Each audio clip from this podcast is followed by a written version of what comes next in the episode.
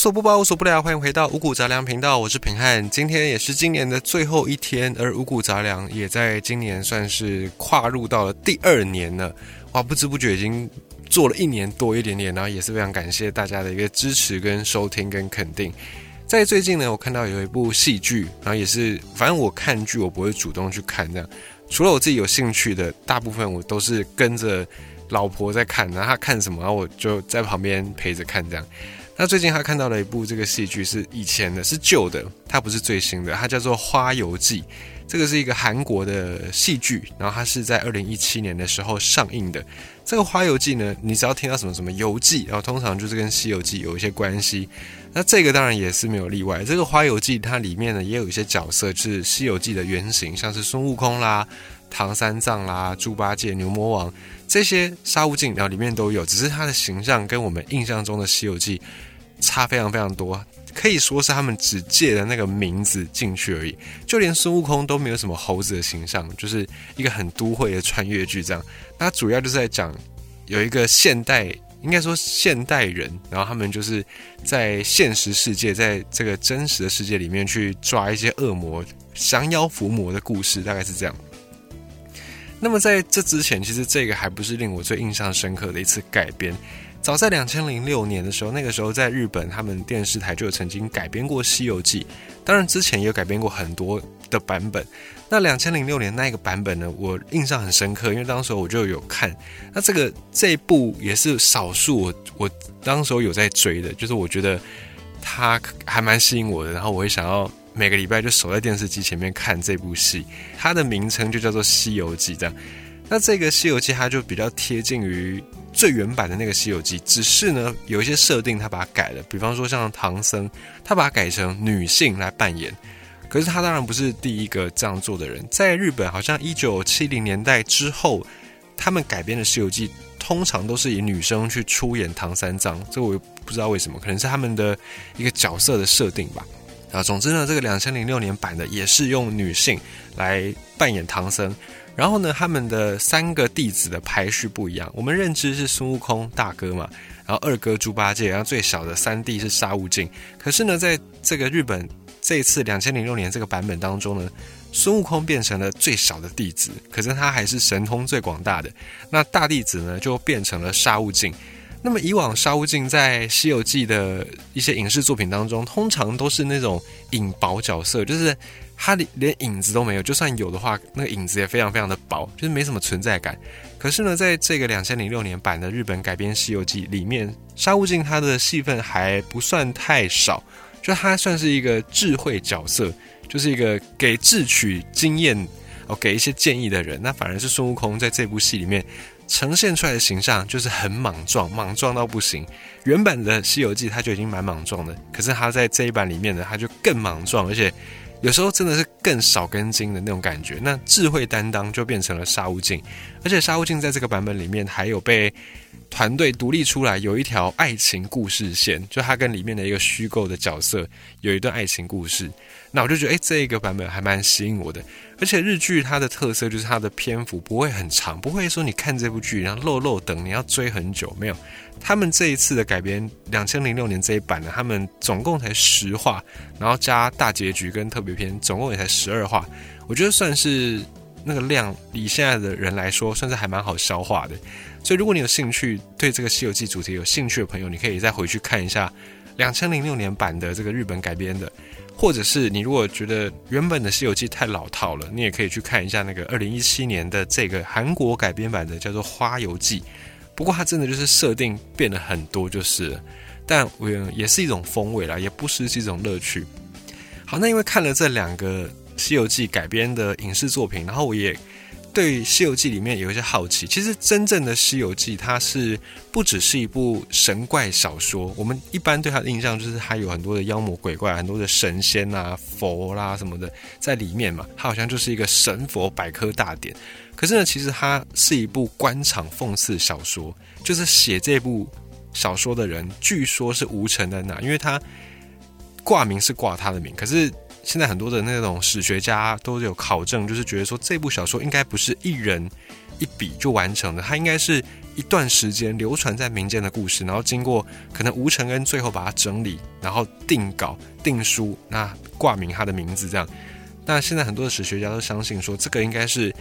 一段时间流传在民间的故事，然后把它凑合起来的。所以也有人说，这个是吴承恩最后把它润稿，它润成一个要讽刺官场的小说。那关于他。到底是什么小说？我们在这边不做赘述，因为这个就牵涉到文学的一个解读，它背后要很多理论去支撑它，它其实蛮复杂的。反正你只要知道《西游记》不是我们看到的表面上那样子就好了。好，那《西游记》整个故事围绕就是在唐僧这个人身上，围绕在唐三藏他要去取经，因为他要去取经，所以才有要那个如来佛去指派观音大士，然后去再派出。那个孙悟空就是戴罪立功下凡，然后去帮助唐三藏，然后还有那个沙悟净啦，还有那个龙马，就是都被贬下来的嘛，以及猪八戒也是，都是原本都是神仙被贬下来，才有后面这一串的故事。那历史上真的是有这个人，叫做唐玄奘，他叫做玄奘啊，他也不姓唐。这个玄奘他真实是有这个人存在的，他在隋朝隋唐年间，隋朝的时候出生的。在六零二年，西元六零二年，玄奘刚刚出生，然后他是家里排行第四的儿子。根据一些文史的记载，玄奘的高祖还有曾祖父，就是他的祖先，曾经做过北魏时期的太守，就是兰陵王那个北魏的那个时候的太守。那那个太守相当于现在的大概是省长这样的一个职位，就很大。然后他的爸爸虽然也只有做过县长，可是也算是。蛮厉害的，也算是出人头地。好，那附带一提呢，他们家姓陈，就是唐三藏不姓唐哦，他是姓陈哦。他只是因为在唐朝年间，然后他叫做三藏法师，所以大家给他一个冠称叫做唐三藏。当然，其实本姓呢是姓陈。那因为他们家学渊源，都是祖上都当过官嘛，爸爸也当过县令，所以家里面很重视那个儒学教育。他从小也是受到儒学的一个熏陶。那在他爸爸去世之后呢，他的二哥就出家了。那他十一岁的时候就跟着二哥一起学习一些如佛家的经典，像《法华经》啦、《维摩经》。然后到十三岁的时候，他受到了当时候的一个官员，叫做大理寺卿。这个官员叫做郑善果。大理寺，你在那个《通天神探狄仁杰》里面可以看到，大理寺呢，它其实不在大理，它跟那个段王爷没什么关系。大理寺是一个官职，就是掌管。当时候的监狱，它是监狱的中央主管机关，相当于现在我们的法务部矫正署，大概是这个层级。那里面就有一个官员非常欣赏他，然后破格就让这个玄奘，他在十一岁、十三岁的那个时候呢，他就在洛阳出家，然后在洛阳继续跟着一些法师学佛教的经典。那后来呢，战乱嘛，就是隋唐年间有一些战乱，那隋炀帝他就在东都洛阳，他就召集了一些有名的僧侣。然后就逃到四川去，因为当时候那个隋唐年间，这些掌权者其实都蛮笃信佛教的，然后他就召集了这些僧侣跑到四川去避祸避难。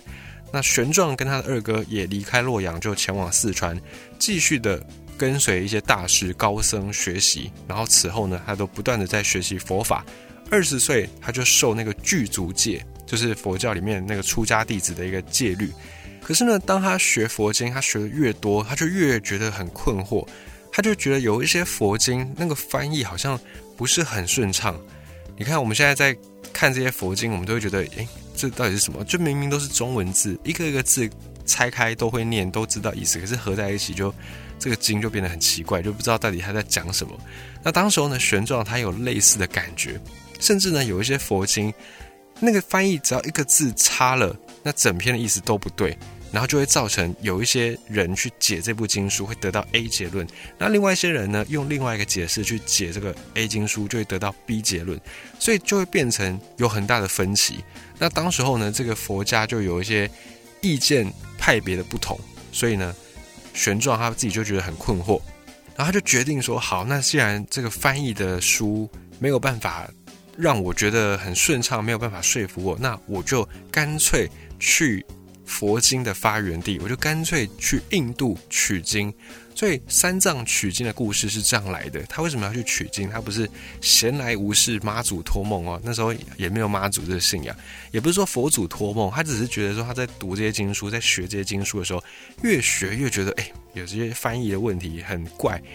可是当时候又不像现在有什么 Google 翻译嘛，也没有这这么多的语言的人才，所以他就决定，好吧，那我就亲自去到印度一趟，我就去天竺来取经吧。然后西元六二七年那一年的秋天呢，当时候在中国的应该说唐朝年间，那时候的凉州就是很凉的凉，凉爽的凉。那时候凉州在西北部，大概是现在的甘肃武威这个地方。当时候凉州的这个长官呢，他就接到一个报告说，哎，有一个从长安来的僧人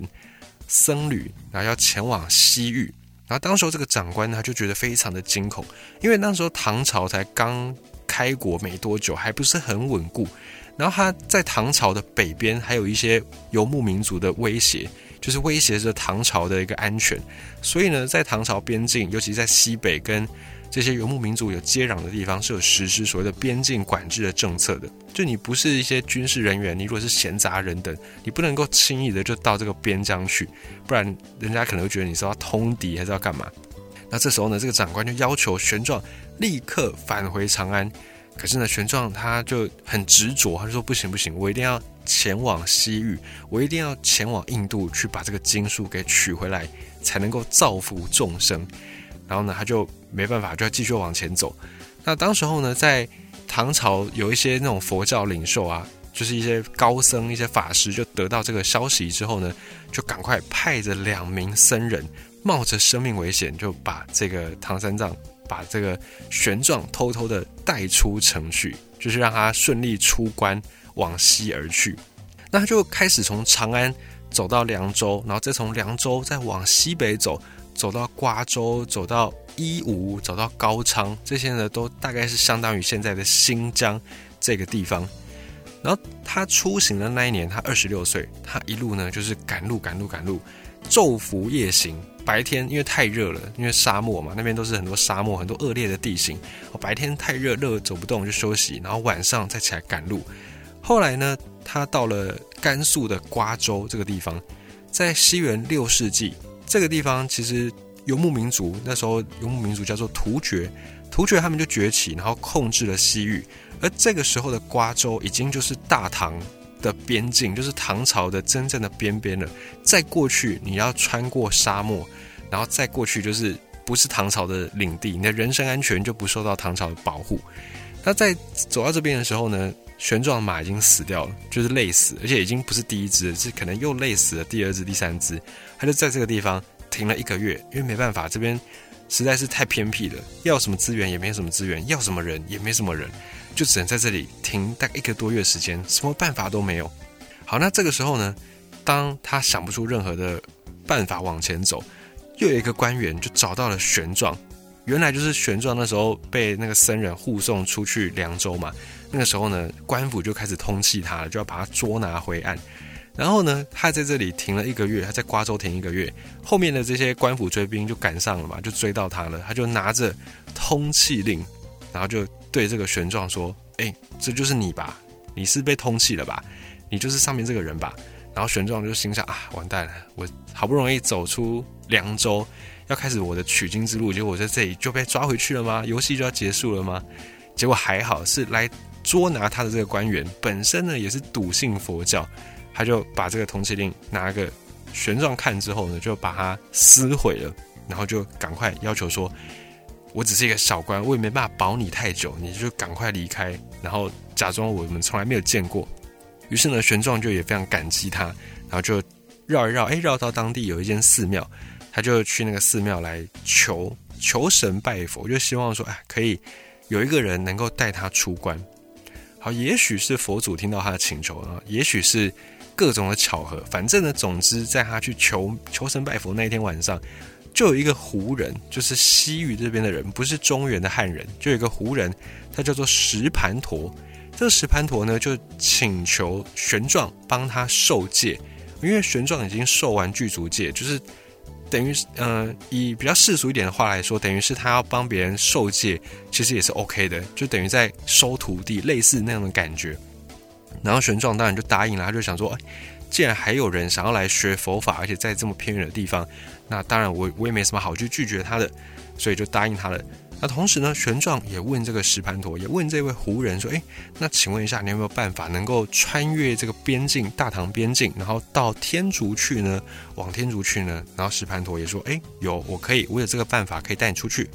然后第二天一早呢，玄奘就跟这个石盘陀往出关的路走。那要出关的时候呢，因为石盘陀他没有要出关嘛，他意不在此，然后他就跟那个玄奘说。等下出关之后，出了玉门关之后呢，在戈壁沙漠上面有五座烽火台，那烽火台下面都有水，你可以去取水来用来喝。你要这样才能够穿过茫茫大漠，才可以到达西域这边第一个小国，叫做伊吾国。于是呢，石盘陀他就带着玄奘绕过玉门关。那在这边有个插曲，就是这个玄奘呢，后来跟石盘陀有一些相处，有一些交集嘛。然后这个石盘陀他也担心说，哎，他一个胡人，一个样貌跟中原汉人完全不同的人，到达这个大唐之后，会不会被被通缉，或者是他在这里会不会被捉拿这样子？因为他担心说，玄奘是中原人，可能对胡人心里面会感冒，会觉得不爽嘛，就有那种种族情节。然后在这里呢，玄奘也跟那个石盘陀保证说，不会，我绝对不会出卖你。然后石盘陀他才安心的就离开玄奘这样。然后他也跟玄奘说：“那之后我就不陪你走了，之后的路就要靠你自己了。”那这一段故事呢，后来在壁画里面有被发现，在瓜州这边有一个东迁佛洞，里面呢就有世界上最早的一个唐僧取经图。那他绘画的时间大概在西夏年间，有一些学者透过这个壁画观察之后呢，发现这个石盘陀这个人，他可能就是后来《西游记》里面孙悟空。的原型，因为在那个壁画里面，这个石盘陀他画起来有点尖嘴猴腮，就也也有可能，因为他是一个胡人嘛，他不是中原汉人，所以他的五官可能就跟汉人比较不同，可能比较高耸，就鼻子可能比较高耸，或嘴唇可能比较翘之类的，然后发际线可能也比较不一样，所以有一些史学家就看到这个壁画，然后就推测，诶，这个形外形有点像是猴子。那会不会就是之后的那个《西游记》孙悟空的原型，就是这个石盘陀呢？